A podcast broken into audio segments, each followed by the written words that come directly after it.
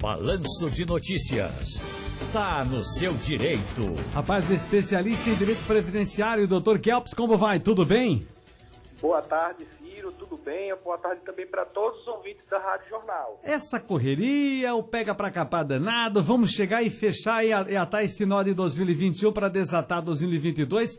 Mas é aí, nesse corre-corre danado da vida, os nossos ouvintes devem estar atentos nesses últimos dias de dezembro e também no início de 2022 a que principalmente? Vamos lá.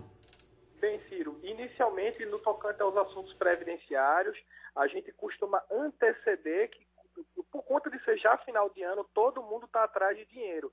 Então, uma coisa que tem crescendo, vem crescendo muito são os golpes previdenciários em crimes de empréstimo consignado. Então, muito cuidado, tanto para não cair no empréstimo fraudulento e, se for fazer um empréstimo por situação de extrema necessidade ficar atento ao que está assinando, porque está sendo muito comum a pessoa assinar um contrato e depois ser surpreendido com outros empréstimos abertos no mesmo benefício. Entendo. Agora, as principais novidades na área previdenciária nesse início do ano, doutor Kelps, tem a prova de vida do INSS, que a gente já, até já falou aqui lá atrás. Mas é, essa é a principal? Tem mais alguma novidade?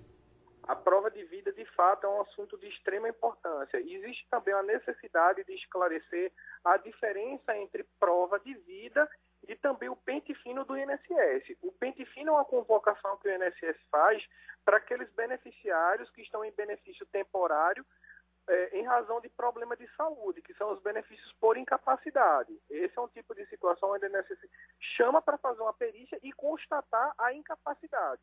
Já no caso da prova de vida, é uma convocação para comprovar que está vivo e que faz jus à manutenção e à continuidade do benefício.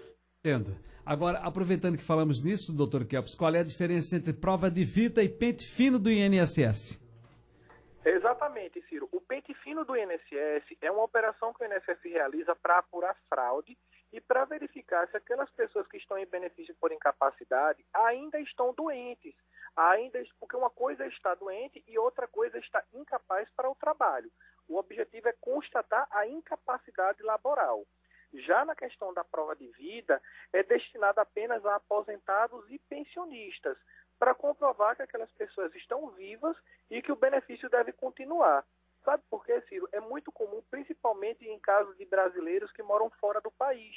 Aqui é comum que o cartório ele já lança automaticamente o bloqueio do benefício.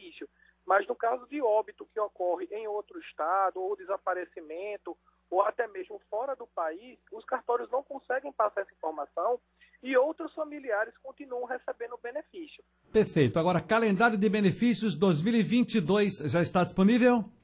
O calendário de benefício ele deve estar sendo disponibilizado nos próximos dias no próprio site do INSS. Mas normalmente a pessoa deve ficar atento porque deve continuar a mesma sistemática do, até o, o, quinto dia útil do, do, próximo mês, o pagamento já deve estar sendo disponibilizado.